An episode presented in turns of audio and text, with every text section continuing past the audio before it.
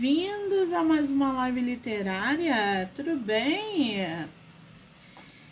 Estamos aí em plena terça-feira, 8 horas da noite, para bater papo literário. Tem como começar a semana melhor do que isso? Impossível. Lembrando que estamos em pré-bienal. Não se esqueçam disso. Já coloquem lá no feed de vocês quem vai estar na Bienal. Eu estarei no dia 2, sábado, o dia inteiro. Então já manda direct para que a gente possa se encontrar. Escritores, leitores, editoras, uma delícia, tá? Muito bem, vamos bater papo? Acho que a nossa altura já tá até aqui. Monique, minha xará, gente.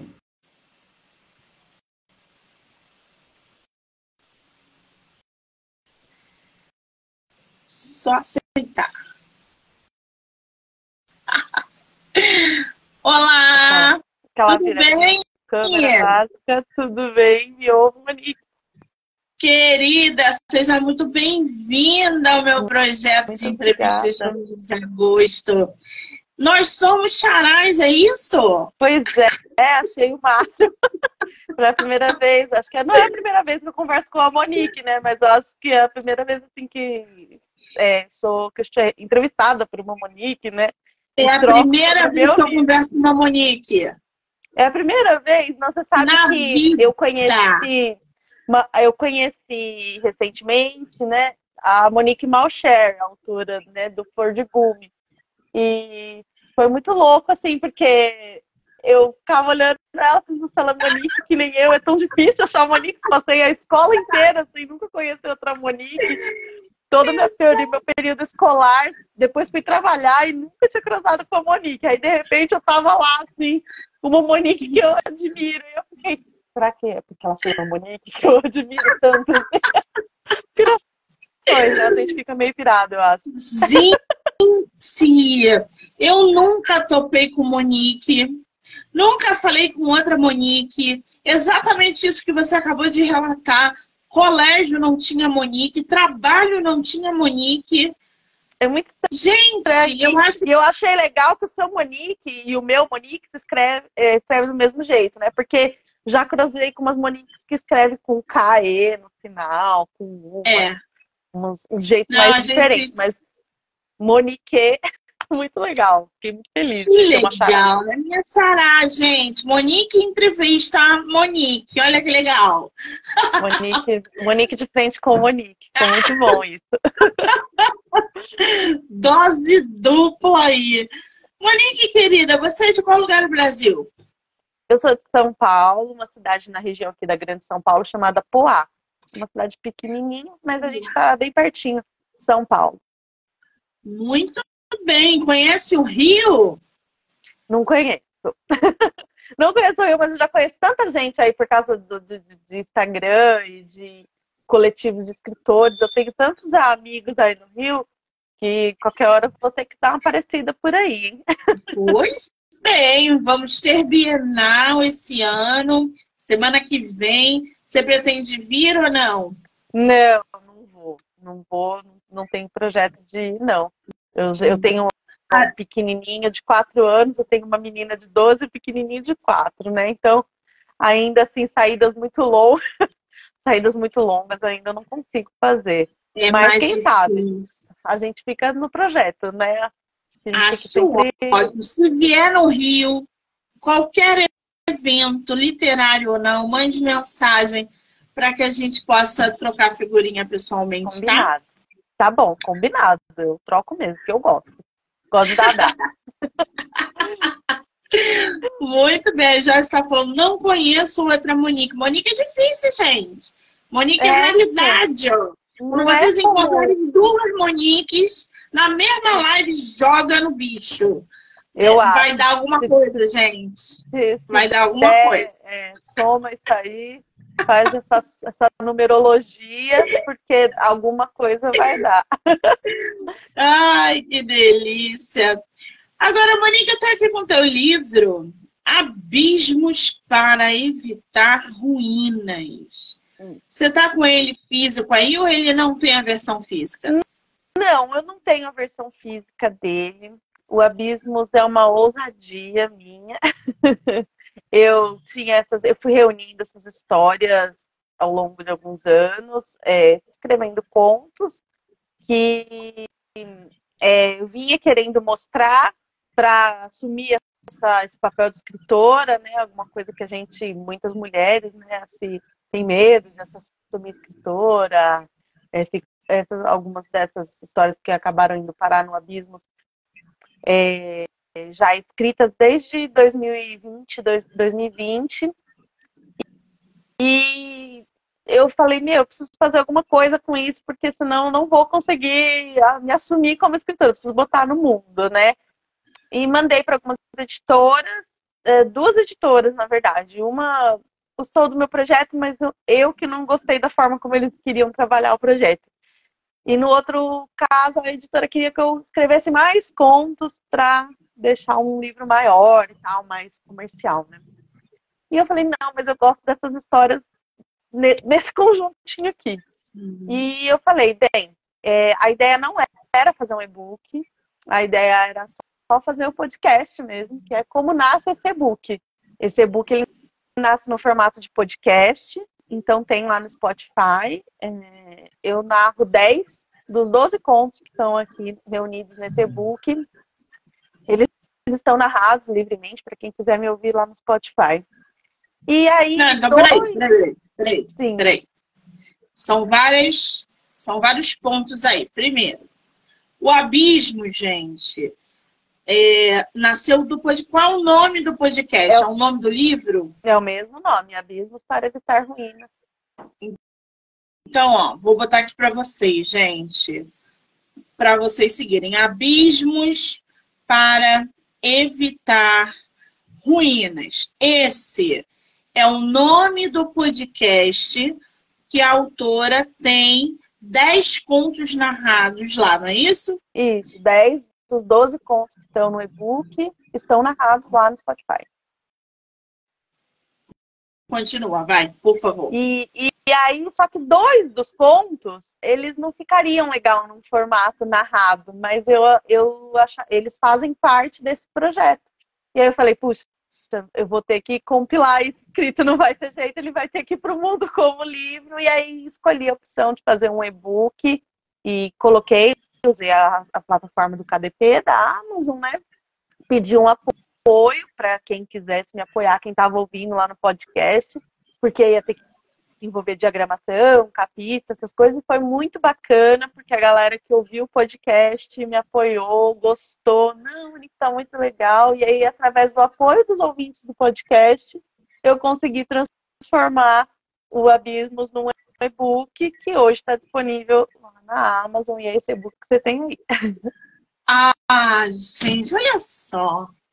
Eu acho tão sensacional e extraordinário as ferramentas que nós autores temos, qualquer pessoa, mas principalmente nós autores temos e não usamos. Quantos autores, contistas, cronistas têm histórias no papel e não usam o Spotify, por exemplo, para produzir um podcast do próprio livro? Não precisa nem publicar. Vai publicando seus contos num podcast. Ah, Monique, nem tenho voz para isso. Gente, vocês encontram. Conversa com o podcast. O podcast não, não tem um ritmo ali. Você vai encontrar o seu. E a Liga história, né? Quem melhor que você para contar a sua história, né? Eu sempre Exatamente. falava assim, quando as pessoas falaram assim, ah, mas aí agora você narrou, e aí agora você quer que as pessoas comprem o e-book, eu falo sim, porque eu narrei do meu jeito, do jeito que eu contaria essa história. Agora você vai ter a oportunidade de ler e narrar na sua cabeça, falar assim, minha entonação é essa, né? E eu achei que era, eu gosto muito, eu sou dos anos 80, né? Eu sou quando assim, a internet era tudo mato. Então eu sou criada ouvindo rádio, né? Na minha casa a gente tinha uma televisão só, que era muito de manhãzinha para assistir o, o desenho animado e depois muita noite na hora do Jornal Nacional. Não tinha televisão ligada o tempo todo, tela, imagem. E a gente vivia no rádio. A minha mãe, ela colocava na, no, no rádio e assim, música, programação, e eu lembro que tinha meio-dia, tinha o programa que o, o, recebia carta do ouvinte contando a história de amor ou a história de tragédia. Enfim. E aí eu gosto, sempre gostei. É uma coisa. Quando surgiu essa podosfera, né, que eles falam, eu adorei, porque eu falei, gente, olha, vou me reconectar com isso que eu sempre gostei muito de ouvir. E aí pensei que era uma forma de eu poder levar para o mundo. Hoje todo mundo tem tanta coisa para ler e tem tanta é, tem tantas ferramentas, como você falou. Eu falei, por que não, né? Ah, numa, o máximo que vai acontecer e ninguém vai ouvir. E os meus contos são contos curtos, né? Então, assim, não é um negócio que fica cansativo e tal. Então, assim, acho que o episódio, o episódio mais longo, acho que tem, não chega até 11 minutos. Então, você Olha tá lavando uma loucinha, você tá lavando uma loucinha, você tá, sei lá, eu é, fazendo qualquer coisa ali, você coloca. Até tem tá uma escutando. amiga minha que ouviu um dos contos e, e me mandou, Monique, pus aqui para ouvir enquanto eu ia fazer uma faxina. Pronto, acabei cheia de teia de aranha e lágrima. Como é que faz?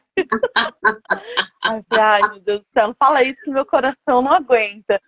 E é isso. E aí, então, o Abismos, ele é uma ousadia minha, né? Eu falo que é uma ousadia porque eu falei assim, bem, vou ver, né? Vou ver o que, que dá isso aqui, porque eu queria contar as minhas histórias. Eu queria que as pessoas soubessem que eu conto algumas histórias, que eu penso em algumas histórias e que gostaria, primeiro, de que elas ouvissem, né? Que elas conhecessem.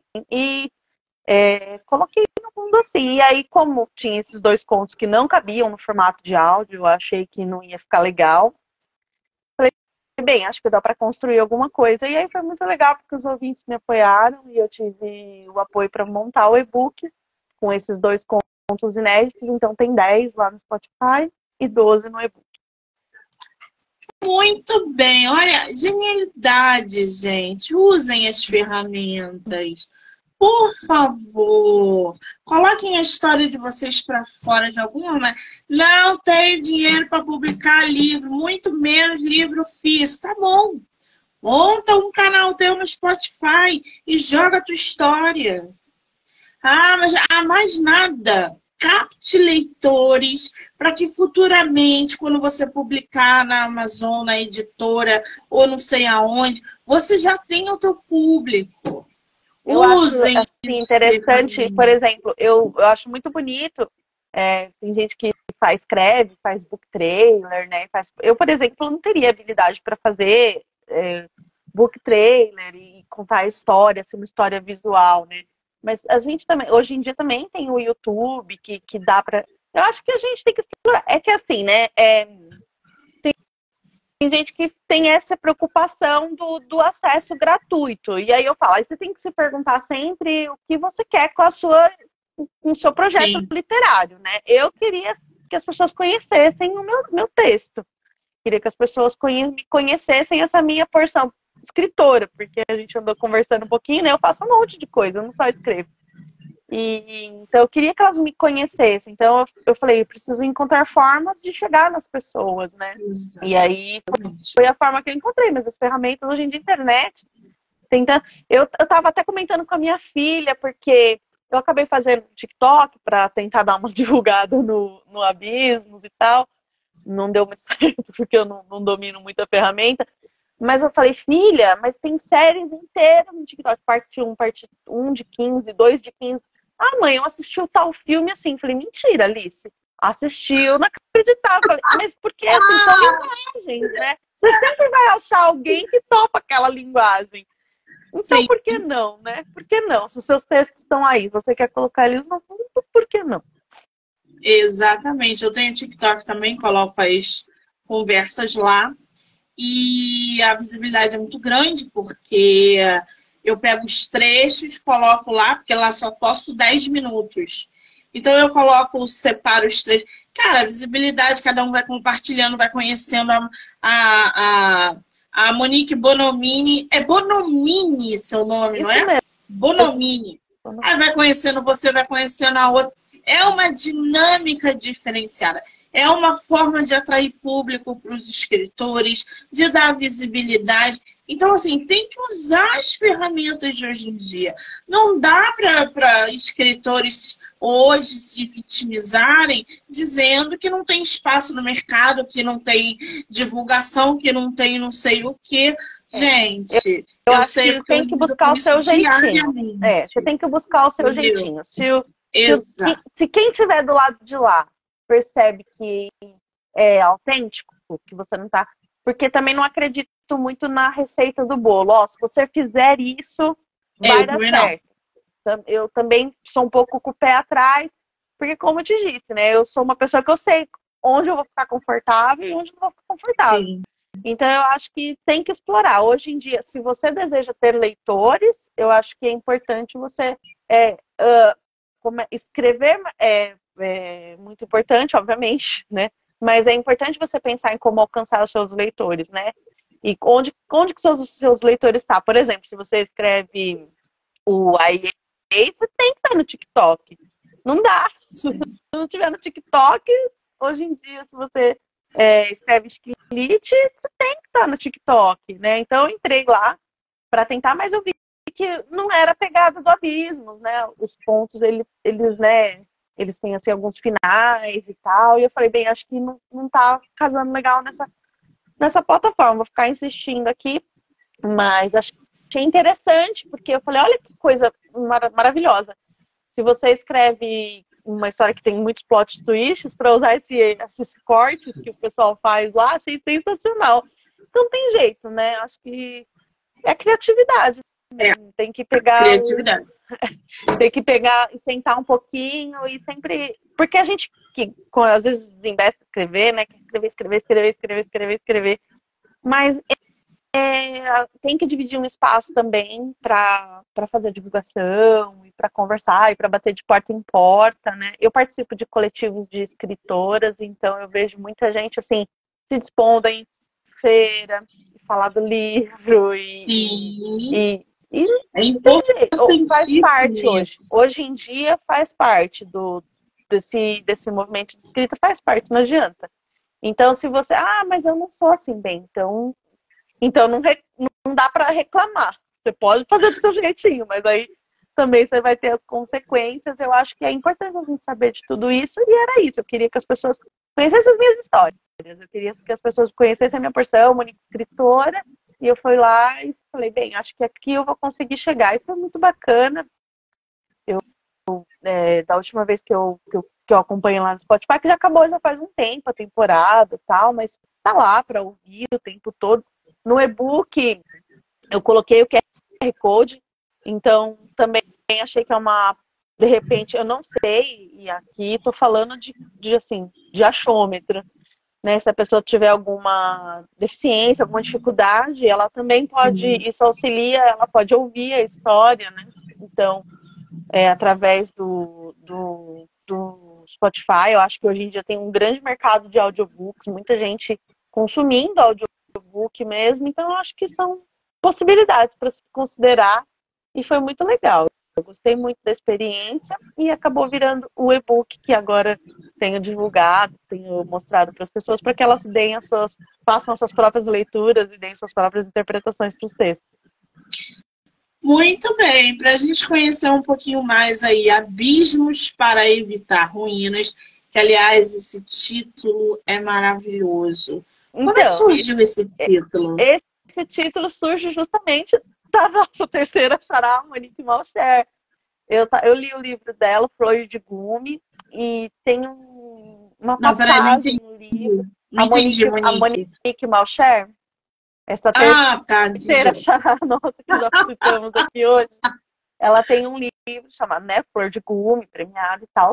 E eu li o livro dela e tem um uma passagem e que uma, a personagem é uma personagem que tem alguns problemas de relacionamento e tal, e ela foi na boca do personagem, né, que ele preferia é, num desses rompimentos, né, dessas relações, que ele preferia criar abismos para evitar as ruínas dessas relações. Então ele criava um distanciamento para que aquelas relações não se deteriorassem e, assim acabassem de forma violenta, de uma forma, uma ruptura assim triste, né? Então ele ia criando distâncias, distâncias, distâncias, até que essas relações elas ficassem impossíveis de acontecer por conta dessas distâncias, que, enfim. E eu achei isso sensacional essa, essa imagem. E aí mandei uma mensagem para ela porque é um pouco é, é muito fio condutor das, dessas histórias, né? Todas essas é o Abismos ele as duas histórias são protagonizadas por mulheres. São mulheres que vivem em situações limite, né? Todas elas elas estão é, algum enfrentando alguma situação limite e geralmente essa situação limite ela tem um outro, um outro que é difícil, né? É, ou elas não conseguem se relacionar com esse outro, ou esse outro dificulta a, a aproximação. E aí eu, aquela essa frase que eu li nesse livro ficou martelando esse, essa imagem. E aí mandei uma mensagem para ela, falei, olha, eu vou escrever um livro, assim, assim, gostaria de usar no título. E ela super me apoiou e foi uma querida e falou, usa mesmo. Então, é, é, meu único mérito nessa frase foi ter garimpado ela de dentro do livro da Monique Malcher, que assim, é uma pessoa incrível, uma escritora incrível, e ela eu expliquei para ela, né, como que na minha no meu livro essa frase cabia, né? E foi, foi isso aí. Eu achei essa cena linda dessas pessoas criando distâncias para evitar os deterioramentos, né? E eu achei que abismo para evitar ruínas é muito que às vezes a gente acaba escolhendo fazer para se Sim. preservar, né? Sim. A gente faz para se preservar. E aí coloquei, todo mundo achou bonito e faço sempre questão de, de enaltecer e dizer. Na verdade, pessoas que fazem isso, né, criam exatamente abismos para evitar ruínas, né? É, é muito forte esse título porque fala muito sobre a essência humana. A gente é, é, é evita se. Vou falar voltado para relacionamento. Às vezes a gente se priva de se relacionar com algo ou alguém já com medo avassalador de se machucar, porque dói sofrer. Sofrer é uma dor que é uma dor que dói no fundo da é. alma. Então a gente evita. Então, o a gente máximo. faz isso, né? A, a, gente faz isso. Às vezes a gente, às vezes a gente não quer o confronto, né? Às vezes a gente precisa isso. confrontar situações e não confronta porque a gente não sabe como é que vai sair do confronto, né? A gente não sabe se, se aquilo vai ser é, bom ou não. A gente às vezes não quer ir para o embate, às vezes a gente não quer se arriscar. E aí, Exato. e nisso a gente vai assim, criando essas distâncias, né? Esses abismos que Esses vão deixando abismos. a gente inteiro, mas longe de tudo, né? A gente não, não tá em ruínas, mas a gente tá. E, eu, e assim, é, é muito assim que eu sinto as personagens, que todas essas personagens, elas estão passando por situações assim dentro do contexto de cada história. As histórias elas são muito diferentes entre si, né? Eu já ouvi muita gente falar isso também. Nossa, mas que legal, porque cada o, porque o fio condutor é, é esse, é, são as estratégias dessas mulheres para lidarem com esses diversos relacionamentos, são de diversas ordens, são, são relacionamentos amorosos e tal, mas realmente esse alcançar o outro, esse estar com o outro, essa troca, né, é, é difícil, né, e eu acho que é, as redes elas ajudam e atrapalham, né? As, muita gente fica mais à vontade de se relacionar porque tem a proteção da tela, né? Assim, uma, uma distância confortável e tal. Mas também muita gente não se relaciona de verdade, né? Porque oferece a sua, aquela sua versão editada, aquela sua versão mais legalzona. E aqueles lados feios a gente esconde para o lado de cá, né? Então, acho que as relações humanas elas, elas vão ficando cada vez mais fragilizadas, né? E isso é uma coisa, é uma coisa que me interessa muito. Eu, pessoalmente, sou assim comunicativa, sou falante, tudo, mas sempre tive dificuldade em fortalecer vínculos, né? Sempre achei que não correspondia à expectativa das pessoas, sempre achei que estava em falta, ficava sempre, ai, será que eu sou uma boa amiga? Será que eu sou uma boa prima? Será que eu sou uma boa. Sempre assim, é muito angustiante você estar tá preocupado com. E às vezes você acaba falando, ai, não quero, vou ficar aqui quietinha, que tá tudo bem, né? Porque se relacionar é difícil mesmo. Não, não é fácil. E não é todo mundo que tá assim, hoje em dia, que tem assim, essa. Somente hoje em dia, que tem esse discernimento né, que tem uma estrutura emocional para aguentar, às vezes, uma palavra que entra atravessado, um jeito de falar que não cai muito bem, né? Hoje em dia, ah, a pessoa só bloqueia, vira as costas, né? Se a pessoa tá, uh, quando ela evita conversar e resolver a rusga, ela tá criando esse abismo para com medo, né? Enfim, tudo isso que me passou Exatamente. pela cabeça. Agora, para a gente conhecer um pouquinho mais sobre abismos, é, usando uma linguagem que transporta o leitor para dentro dos cenários, a autora explora diferentes possibilidades do conto para narrar as 12 histórias protagonizadas por mulheres que compõem este livro. Quer dizer, a gente já viu aí que você trabalha não só com personagens femininas, mas com diversos cenários entre elas. Você coloca situações o quê? De relacionamento amoroso, familiar, dentro. Como é que você usa esses contos? Por exemplo, eu, assim, o, o, primeiro conto, né, o, o baú de memórias, ele é um conto de uma mulher que volta para casa onde ela cresceu, né? A casa ela está desabitada, não tem mais mais nenhum parente na casa. Então, assim, eu tenho a preocupação de, de escrever a casa, né? Então, ela tá na sala, da sala ela levanta na cozinha, daí ela lembra que tinha uma chaleira, o armário, à disposição dos copos, né? A minha ideia é que realmente as pessoas vejam a cena, né? Eu espero, tente fazer isso, né? Não sei se consigo, mas é, esse, é um, esse é um dos, dos contos assim que eu gosto bastante da ambiência. E tem um, um, um conto que eu gosto muito, que é, o, meu queridinho, que ele se chama O Centro, que é o conto que tem uma, uma pegada de ficção científica. Eu misturei. Eu sou assim, né? Eu, eu só para explicar esse conto, acho que eu preciso dizer uma coisa sobre mim antes que antes de ser escritora, eu sou uma leitora, né? Eu escrevo porque eu leio. Eu leio um monte de coisa e fico um monte de coisa rodando na minha cabeça. Falo, Nossa, queria escrever uma história sobre isso, sobre tal é o meu disparador, né? meu gatilho é a leitura. E eu li um livro do José Saramago chamado A Caverna, que é maravilhoso, que todas as pessoas leiam.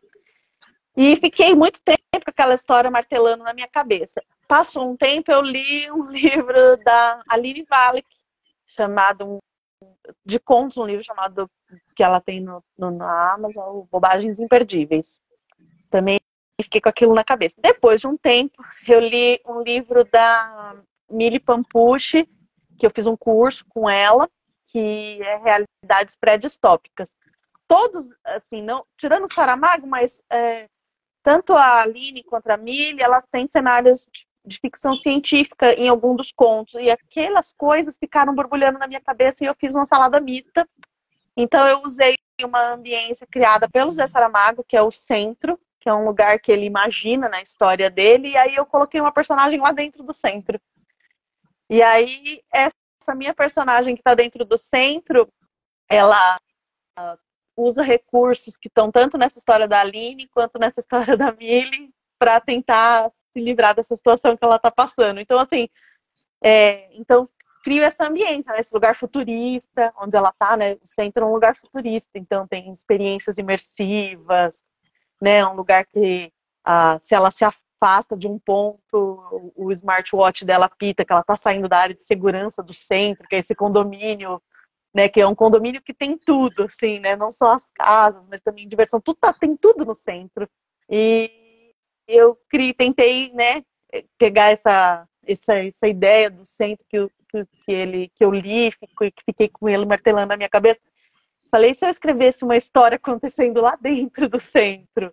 E então Então, assim, são vários cenários, né? Tem, tem, tem vários cenários. Tem um, tem um ponto também que é um dos últimos, que é as favas com a boa vizinhança, que a personagem ela vai para uma cidade do interior, né? E aí lá nessa cidade do interior ela tem que cruzar com os vizinhos, assim, quando ela vai para o centro da cidade, todo mundo conhece ela, porque ela é uma forasteira, então todo mundo sabe quem ela é, e isso incomoda muito ela. Então ela encontra no açougue, ela encontra com o padre, e o padre né, começa a falar, e aí ela tá entrando no carro no estacionamento e a funcionária da farmácia tá dando um tchauzinho para ela. Então eu tento fazer com que as pessoas elas percebam esse ambiente onde a personagem tá, a história está desenvolvendo, porque os ambientes eles acabam interferindo em como a gente se comporta, né? E, Sim. Assim, né? Que é a ideia da, da, do livro. Então tento colocar isso em trazer isso em evidência para que as pessoas realmente mergulhem na, nessa história e vejam esses cenários que são cenários totalmente assim possíveis assim não, não tenho nada tirando esse o centro que ele é mais assim futurista são, são cenários muito possíveis. Muito bem. Continuando aqui no, no na sinopse do livro abismos para evitar ruínas mergulhadas em conflitos que giram em torno de maternidade, amadurecimento, tecnologia, desigualdade social, alienação e morte. Nossa, você foi ali no, no, no, no, no buraco, né? no, no foco dos temas que são importantes serem trazidos à tona é, elas estão no limiar de si mesmas, divididas entre o que existe e o que não, oscilando entre a realidade e o fantástico, onde o desafio sempre é alcançar um outro que lhes escapa. O livro tem 64 páginas, tá, gente? Então é um livro que tu numa sentada tu lê o livro da nossa autora. Agora, o, Ô, Monique, me fala uma coisa. Por que mulheres representando seus pontos? Só mulheres. Que, qual é a mensagem que você quer passar através dessas mulheres? O que você quer que os leitores saibam através delas? Eu acho que por muito tempo é, é, houve um movimento de tentar nichar a literatura feita por mulheres, né? Então, assim, é, essa tentativa de colocar o que uma mulher escreve numa caixinha. E eu, eu sempre vou trazer uma referência de leitura. Eu li uma autora que é uma autora apagada da nossa, do nosso cânone, que é a Júlia Lopes Almeida, inclusive ela é aí do Rio. E a Júlia Lopes de Almeida, ela foi apagada, assim, deliberadamente. Ela, ela ajudou a, a conceber e fundar a, a, Academia Brasileira de Letras e não deixaram ela ter a, prima, a primeira cadeira porque ela era uma mulher, porque o regimento que eles conceberam é, só, só aceitava homens. E, e assim, ela não se abalou por isso, ela continuou escrevendo, ela continuou sendo é, mantendo a produção dela e ela escreveu um livro de contos chamado Ânsia Eterna.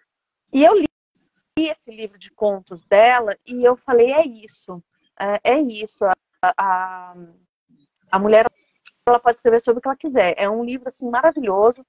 E eu, e eu pensei nisso, eu pensei assim, eu quero colocar as mulheres não só numa situação de relacionamento amoroso, não só sofrendo porque o homem foi embora, não só sonhando com o príncipe encantado. É, a, tem também história de amor, mas a mulher ela a mulher ela pode protagonizar é, muitas histórias, ela não precisa necessariamente ser salva por alguém, né? Ela pode ser essa protagonista. E a minha ideia é romper com isso, né? De que é, de, um estereótipo, né? A mulher ela escreve uma literatura feminina. Não, a mulher escreve literatura. E olha aqui, a, uma mulher ela também pode protagonizar, né? Porque a gente está muito acostumada a ter os heróis, né? Então, assim, essas, essas, jornadas todas com, com homens assim, nossa, muito assim, poderosos. E eu quis, é, dentro da, né, do, da minha proposta, era romper com, essa, com esse discurso e, e colocar mulheres em diversos cenários. Que é como eu estou te dizendo, tem uma mulher dentro de um cenário de ficção científica, eu tenho uma mulher é, se aposentando, né? Tem uma história de uma mulher que está se aposentando, tem uma história de uma mulher que está é, num leito de hospital, né? E, também uma, né, essa é uma cena que a gente tem que começar a construir as mulheres nesses espaços de protagonismo, né, que são histórias que a gente tem o cinema também que colabora para isso, né? A gente está sempre acostumado assim, a ver as mulheres em volta, né, de, de, um homem ou de um protagonista. E a minha idade é isso. A minha, a minha idade, a minha ideia era essa de colocar a mulher em vários cenários, é, protagonizando protagonizando histórias que falassem sobre qualquer coisa. A mulher ela pode protagonizar a história de qualquer assunto. Não somente uma história de amor, uma história ou, ou, de uma, uma mãe que que está assim sofrendo, uma mãe, sabe? Eu queria romper, né? E mesmo nesse meu conto que eu falo sobre a maternidade, esse inclusive é um dos contos é, inéditos e é o, o que não está no Spotify, que é o qualquer coisa chama no Zap que é uma mulher é, no puerpério falando assim das dificuldades da maternidade naquele momento, né? Porque a gente tem muito essa ideia, né, da mãe que acaba de ser mãe, né? A mãe com recém-nascida, aquela aquela coisa angelical e tal, e eu quis mostrar uma outra mulher, sabe? Uma mulher falando assim, eu não aguento mais esse alimento, cansada. E eu acho que a minha ideia é era desconstruir essa essa ideia de que a mulher ela protagoniza sempre o mesmo tipo de história, ou então de que a literatura feita por mulheres ela tem sempre o mesmo viés. Não, eu, eu, a mulher ela pode protagonizar e escrever sobre qualquer coisa e debater qualquer tema. Eu acho que essa é a história. Um dia eu vou escrever, talvez, é, com, um protagonista homem, acho que tudo bem. Quantos homens não escreveram protagonistas femininas e a gente Sim. leu, né? Mas no momento, sempre acabam me ocorrendo mulheres naquelas situações. Então eu acabo me permitindo conduzir assim. Agora, você sabe o que é muito interessante, né? É, eu estava falando sobre isso semana passada, de mulheres escrevendo suspense e dominando o mercado editorial que era um gênero fechadíssimo, só homens escreviam suspense e terror, só homens publicavam histórias de terror, e, no entanto, as mulheres começaram a produzir histórias magníficas de suspense, de crime, de, de terror e dominando o mercado cada vez mais. Elas estão saindo desse romance é, é, não, saindo não, mas elas estão. É, é, o espaço tá né? vindo exatamente. A gente não está focado mais só no romance, clichê ou não. A gente está produzindo crime, a gente está produzindo romance, a gente está produzindo distopia. Mulheres escrevendo ficção científica, distopia, utopia, botando a cara no mercado que era fechado para homens. Eu. Foi mulher que escreveu a distopia, não quero ler. Aí pega aquele, não, esse aqui é escritor, é, é homem que escreveu, então vou ler. Então, assim, isso está acabando. Que as Eu mulheres acho que o que favorece também tudo. é que, assim, é muito louco, né? Porque quando você pega, por exemplo, eu não uso o Goodreads, né? Eu uso o Scooby para organizar lá minhas leituras e tal. E, assim, é massivo. A maior parte dos leitores é mulher. Quando você pega aquela pesquisa, retratos da, da leitura também, né? É uma pesquisa mais séria do que o estudo, mas assim, é mulher. Então, assim, as mulheres, elas leem muito. E aí, eu acho que era só uma questão de tempo, porque as mulheres falam assim, poxa, a gente lê tanto, não é possível que não, a gente não escreva. E ela, na verdade, é só uma questão de espaço. E eu acho que as mulheres elas querem vão reivindicar cada vez mais esse espaço. E assim é como eu sempre eu, eu participei de um podcast uns dias, uns dias atrás e eu falei eu não estou falando a, a, não estou falando para não ler homens. Pela eu né leio homens. Não é isso mas é para que a gente leia também as mulheres né para que a gente Sim. equilibre essa balança né porque a gente tem muita mulher que escreve. Se uh, as mulheres elas não apareciam era porque realmente não havia um espaço para que essas mulheres aparecessem, né? E hoje as mulheres elas não estão aceitando mais. Eu acho maravilhoso participar disso de alguma forma e me colocar, sei lá, eu mesmo que eu acho que é um trabalho de formiguinha, entendeu? Acho que vai, vai todo Sim. mundo, vai todo mundo uma puxando a outra. E, assim. e essa grande influência, né, que eu pelo menos vejo dessa maneira, é, que tem vindo também muito lá de fora, mulheres escrevendo a garota no trem, é, é, aquela Julia Flynn que bombou, com, que virou até filme, livros escritos por mulheres com thriller psicológico, com crime suspense, que estão inspirando é, mulheres do mundo inteiro a escreverem suspense nessa pegada. Tipo, pô, garota no trem estourou, entendeu? Aquela outra da gente virou filme, todo mundo leu, foi um fenômeno. E não é, a gente tem a Patrícia, Patrícia Heinden, não sei o nome, o sobrenome dela, uhum. que escreveu uma série de policial bombado também. Então, assim, o mercado está modificando, as mulheres estão tomando conta, e isso é ótimo também. É, eu é gosto, incrível. eu gosto, e eu acho que é, é acho que é, só, é, como eu te disse, eu acho que é uma reivindicação do espaço. Fala assim, ó, peraí, não é só uhum. assim, né? Existe uma outra, e acaba que, como eu te disse, como tem muitas mulheres leitoras, tá virando essa chave, que elas começam a ter muito mais identificação com personagens femininas, né? E aí você fala, poxa, e aí é aquela, aquela coisa do discurso, né? A mulher pode ser o que ela quiser. E que lugar melhor que a literatura para deixar a mulher ser o que ela quiser?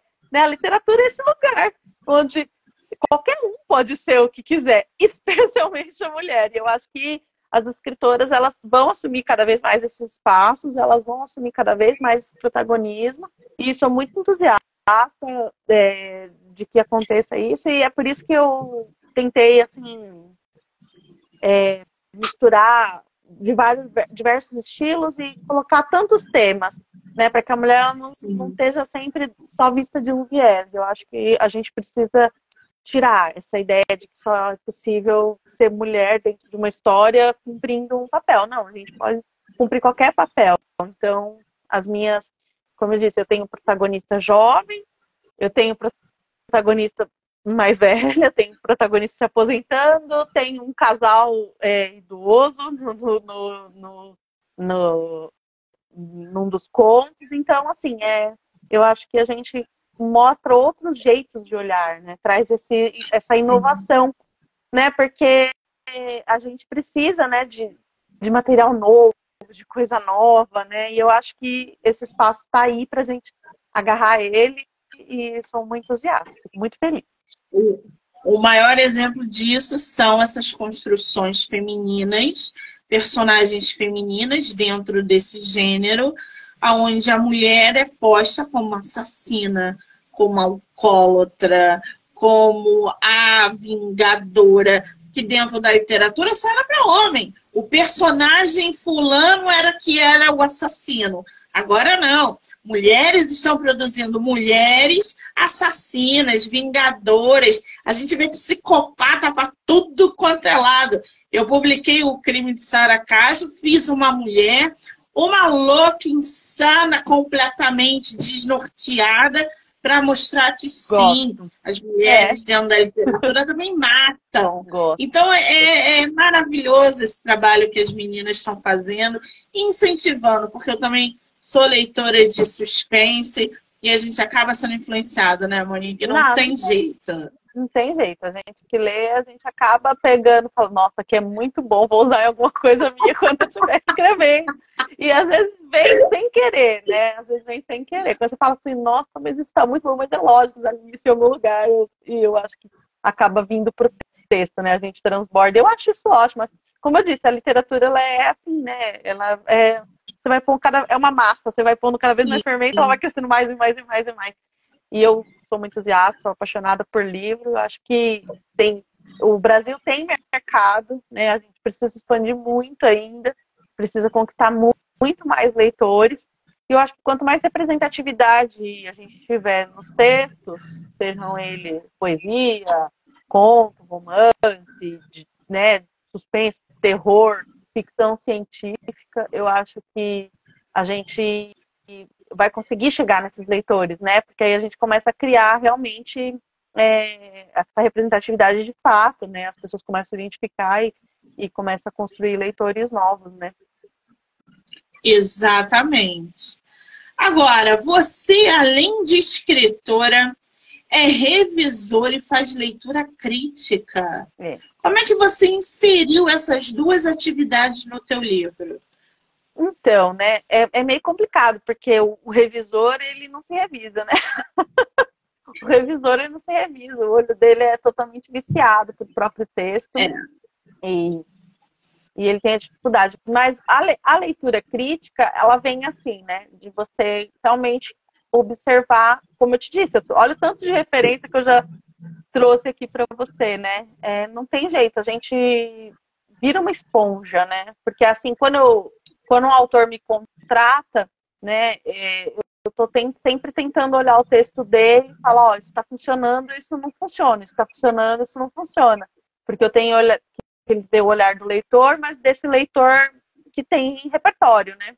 E aí acaba que isso fica na gente, né? A gente sabe, você fala assim, Sim. assim, olha, eu já vi um autor usando isso aqui, isso aqui funciona, vou dar um jeito de colocar aqui também. Acho que a leitura crítica, ela me ajuda nesse sentido, né? De falar, é, não tenho medo de cortar, porque eu, a, a, parte do trabalho de quem faz a leitura crítica fala, ó, isso aqui você pode tirar do texto que não serve mais, não tá não está agregando. Sim. Porque o autor ele tem um pouco de dó, né? De, de cortar o próprio é. texto. Ai, mas essa frase ficou tão bonitinha assim, mas não está servindo para nada, arranca. É, e eu acho que esse, esse é uma coisa que eu, eu um problema de que eu não sofro, né? Inclusive, esses dias eu vou participar de uma coletânea daqui, daqui a pouco e eu estava com um texto muito longo e uma colega minha falou assim: posso cortar? Eu falei: pode, manda aí, pode passar a tesoura. Eu não tenho dó de cortar o texto. E eu acho que não terá dó de cortar o texto vem por causa da minha do meu trabalho, né? Eu não tenho esse Sim. apego no texto, assim, de falar, ai, mas, tá tão... mas isso aqui eu gostei tanto disso. Não tenho esse apego no é. texto. Por isso que mesmo, gente, a gente nesse papel nessa, nessa formação, com essa bagagem de revisora, leitora crítica. O nosso livro precisa passar por profissionais.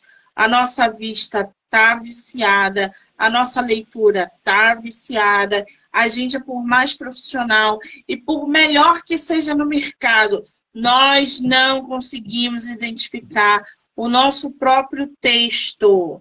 Não Ah, não mandei para revisão, não. Eu que fiz a revisão. Teu livro deve estar uma porcaria, desculpa. Seu livro deve estar uma coisa horrível. Então, Porque assim, por mais que a intenção seja boa. Eu fiz um, exercício que é um exercício que a gente recomenda, né? Quando a gente vai fazer cursos de autorrevisão, né? Assim, sempre recomendo imprimir os textos, né? Para você revisar com ele impresso, não na tela. E aí, eu já achava que estava quase pronto, assim, né? e aí imprimi. Quando eu imprimi, gente, mas foi, tinha tanta caneta vermelha naquele naquele. Falei, gente, pelo amor de Deus, essa pessoa que escreveu sabe escrever? Era o meu texto. Porque, gente, você sabe escrever, tá repetindo palavra aqui, olha quantos, quantas palavras aqui tem disso. Porque a gente não percebe, a gente está na tela, a gente está no nosso texto, a gente não percebe. Texto tem que dormir né? Não, não adianta. Escreveu hoje, não publica amanhã. Deixa o seu texto dormir, deixa ele respirar, deixa ele descansar um pouquinho, volta para ele. Quando você voltar para ele, que você esqueceu dele daqui uns três dias, aí você fala, nossa, isso aqui tá demais. Assim, preciso deixar. Então, como eu falei, esses textos eles estão maturando aqui comigo desde 2020, né? Assim, eu, agora que eu tive coragem, agora em 2023 que eles viraram um projeto, mas assim, é, cortei muitas vezes, risquei, imprimi, mudei a ordem, né? Às vezes você escreve tudo numa corrida só. Não, às vezes você tem que reorganizar, né? Um texto tem que intercalar um, uma coisa mais leve, para dar um respiro para o seu leitor e tal. E são coisas que às vezes você quer, fica com pressa de fazer, de ver pronto, e não pensa, e tem que pensar, Isso. né? Tem que pensar. Tá? Então, acho que é, esse meu trabalho, né, como revisora, como leitora crítica, me ajudou a olhar assim para o meu, pro meu projeto, né? A, a, ter esse distanciamento de falar, esse tem que vir primeiro, esse tem que vir depois. Eu gosto muito desse, mas eu não posso pôr esse muito na frente, porque senão eu já vou com os dois pés no peito do leitor. E aí depois, a hora que, eu, que ele vier pro final, ele não vai, não vai ter nada para ele, que ele vai falar, putz, mas aquele lá, joguei a expectativa dele muito em cima. São nesse sentido que eu consegui é, eu acho, né, eu acredito, e pelo que eu tenho de retorno de algumas pessoas que já leram, é, consegui trazer isso para o meu próprio trabalho, né? Então, Sim. consegui incorporar dessa forma. Agora, ô Monique, você também tem participação em coletânea, né? Coletânea Vida de Escritor, que foi produzida em 2021. Você é. É, tem um conto, né? um conto de tudo, é isso? Então, justamente, assim, é, essa jornada do escritor, esse desafio, né, a jornada do, é, do, do, da Lura, essa coletânea, desafio, né, desafio do escritor, esse nome, é, nasceu desse primeiro momento é, de publicar, né, porque eu nunca tinha publicado nada, nunca tinha submetido texto meu para lugar nenhum, sempre esses textos guardados, e eu fiz esse curso com, com o pessoal da Lura, e eles iam lançar essa coletânea no meio da pandemia. E é, foi aquele momento de eu falar assim: eu tenho que pôr a minha cara no sol, não adianta ficar escrevendo e deixar guardado, né? Ou ficar só nas redes, só falando para os meus, né? Eu tenho que ter coragem de é, colocar isso num livro que eu não vou ter controle para quem vai, né? Sim. Então, essa, essa primeira. E não é um conto, ele é um livro de desafios para gente estimular a escrita mesmo. Então tem 60 desafios e eu tenho um desafio, uma proposta de você pensar é, quando você, é, se as pessoas elas é, fazem curso de escrita criativa, tem vários gatilhos, né? Ó, vamos imaginar uma situação assim, vamos traz com isso. Então esse, essa primeira coletânea é uma coletânea para desafiar as pessoas a escreverem. Então eu tenho um desafio aí e eu mostro como desenvolver esse desafio contando uma história própria. Foi a primeira coletânea que eu participei, tenho muito carinho, porque é essa primeira vez que sim, que um texto meu foi e eu jamais saberei quem leu, né? Porque se alguém comprou o livro e leu, não leu, e aí, isso é, é perder o controle, né? É uma coisa difícil, assim, para quem está começando a escrever, e foi onde eu me permiti, né? falei, não, me permitir esse texto, ele vai para onde ele quiser ir quem quiser ler. Depois eu fiz um segundo, uma segunda oficina, porque a pandemia fez isso com a gente, né? A gente ficou, assim, tudo oficineiro. E eu fiz essa oficina Olhares Empoderados, que era é, analisar textos escritos por mulheres de diferentes gêneros, né? Então, foi, um, um, foi uma oficina muito bacana, porque a gente estudou Svetlana e estudou Virginia Woolf, sabe? Assim, vários textos, né, olhares, olhares de diversos é, lugares. E aí, como produto final da oficina, as pessoas escreveram cada uma um conto, e esse conto foi, esses, esses contos dessas pessoas eles foram reunidos numa coletânea que saiu pela Tempora Criativa, que é de Curitiba, e o nosso livro recebeu esse nome, Um Conto de Tudo. E aí eu tenho o meu primeiro conto, né? Agora sim, está dentro dessa dessa coletânea, um conto de tudo, que foi produto dessa oficina também. Logo depois disso, eu acabei entrando para os coletivos de escrita, e aí o coletivo Escreviventes, e aí lá eu entro com. Eu tenho a participação na minha primeira coletânea de lá, do coletivo, que é uma coletânea sobre maternidade, e eu fiz uma contribuição, a minha contribuição é com uma poesia, que eu assim, totalmente também outra ousadia minha que eu cometi, que é escrever uma poesia, mas é o que me ocorreu e eu falei, ah, eu vou, como eu disse, né? Depois que a gente perde a vergonha, né? Aí vai que vai. Você... então, é a Casa Lua, Maternidade Devastada e o Abismo é meu primeiro projeto solo. Caramba, quer dizer, É, a nossa autora tem participação, tem livro publicado. É, lembrando que Abismos para Evitar Ruína é um podcast. O livro veio desse podcast, então já corre lá no Spotify, porque dos 12 contos inseridos no e-book, 10 estão disponíveis no podcast. Abismos para evitar ruínas, tá, gente? Então, já corre lá para conhecer os contos da nossa autora. Ô, ô Raquel, o seu livro está à venda somente pelo site da Amazon, não é isso? É, não, isso. Só, só, pelo, só pela Amazon, só. Se você pode baixar o. Ou se você tiver o Kindle, ou se você tiver o celular, né? O Kindle instalado, o aplicativo do Kindle no celular, dá para dá você baixar e ler. E só tenho na Amazon por enquanto. Não tenho pretensão de tornar ele físico. É, vai ficar só assim mesmo, só nessa versão digital. Muito bem. Qual é o teu Instagram? O meu Instagram é o arroba Monique Bonomini. E o Instagram do, do projeto é o Abismos e Ruínas Podcast. Né? Não deu para colocar o Abismos para Evitar Ruínas, que ia ficar muito grande para o IGzinho do Instagram. Então ficou Abismos e Ruínas Podcast. Mas tanto no Abismos e Ruínas Podcast tem o linkzinho pro, pro meu Insta, que é o Monique Bonomini, quanto vice-versa. Você quer que eu te marque em qual? No abismo ou no teu? No abismo, pode marcar no abismo que já vai compilando tudo lá. Então eu vou marcar, lá, gente. Se eu tiver ah. colega escritor aqui, lá no Abismos, eu coloco as minhas assim, referências, né? Porque como eu disse, volto a repetir, é, os meus contos, as minhas histórias, geralmente tem a referência. Eu gosto de, de, de dizer de, de, onde veio, o que, que me inspirou a escrever. Eu acho que é uma troca assim muito profícua, né? As pessoas, elas, às vezes um texto bateu para mim de uma forma, para outra pessoa bateu de outra, e quando elas encontram as referências, né? Eu acho que a gente vai puxando assim o fiozinho e é muito então assim lá no podcast faço de tempos em tempos, eu publico lá as referências, então é legal, porque às vezes você conhece algum, ou não conhece algum autor, então tem essas dicas novas de autores, enfim.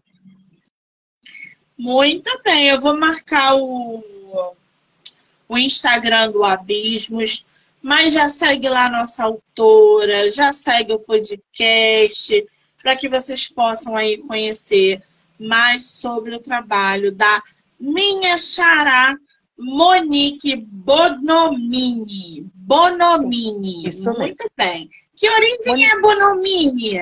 É italiano, do meu pai. Entendi agora.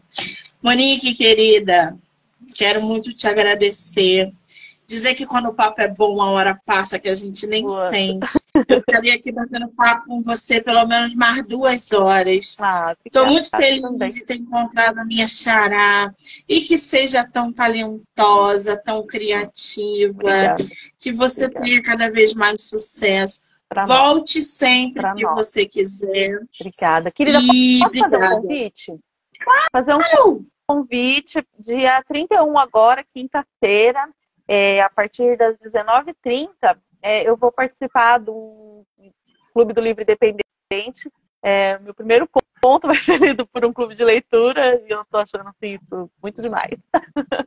então eles vão debater lá no, no, lá no Clube do, do Livro Independente, eles vão debater o Outono a 2, né, que é um dos contos do Abismos. Então, quem quiser comparecer, quiser me mandar uma mensagem, preencher um formuláriozinho, para receber o linkzinho do Meet, né? Vai ser o Meet, quem faz, quem organiza esse clube do livro independente é a Têmpora Criativa e ele vai ser mediado pela Patrícia Dias. E aí tô achando demais saber que vai ter um livro meu lido num clube, que é um lugar assim, um clube de leitura, é um lugar que eu adoro, gosto demais, já participei de vários. Hoje não consigo participar de tantos, então convido quem quiser participar para ir lá debater e falar o que achou, se gostou, se não gostou é, tá todo mundo aí convidado. Só me procurar, eu mando o linkzinho do formulário e serão todos muito bem-vindos. Ai, que delícia! Muito bem. Já segue lá nossa autora, gente, para vocês ficarem atualizados. Quero Querida, muito obrigada, agradecer. viu? Obrigada, parabéns pelo seu trabalho. Fiquei muito animada quando eu conheci o seu trabalho. Já comentei com outras pessoas. Às vezes a gente quer falar um pouquinho da, né, da, da nossa história, do nosso projeto e saber que né, tem alguém que abre esse espaço, que cria essa comunidade. É muito bacana, te agradeço, desejo também muito sucesso para você, viu? E vamos, vamos nos encontrando pelas redes. Com certeza. Muito obrigada. Quero agradecer a todo mundo que entrou, que saiu, que ficou com a gente, que vai assistir depois. Dizer que eu volto hoje, nove e meia, para mais um bate-papo. Monique, um beijo, amor. Um beijo, querida. Até mais.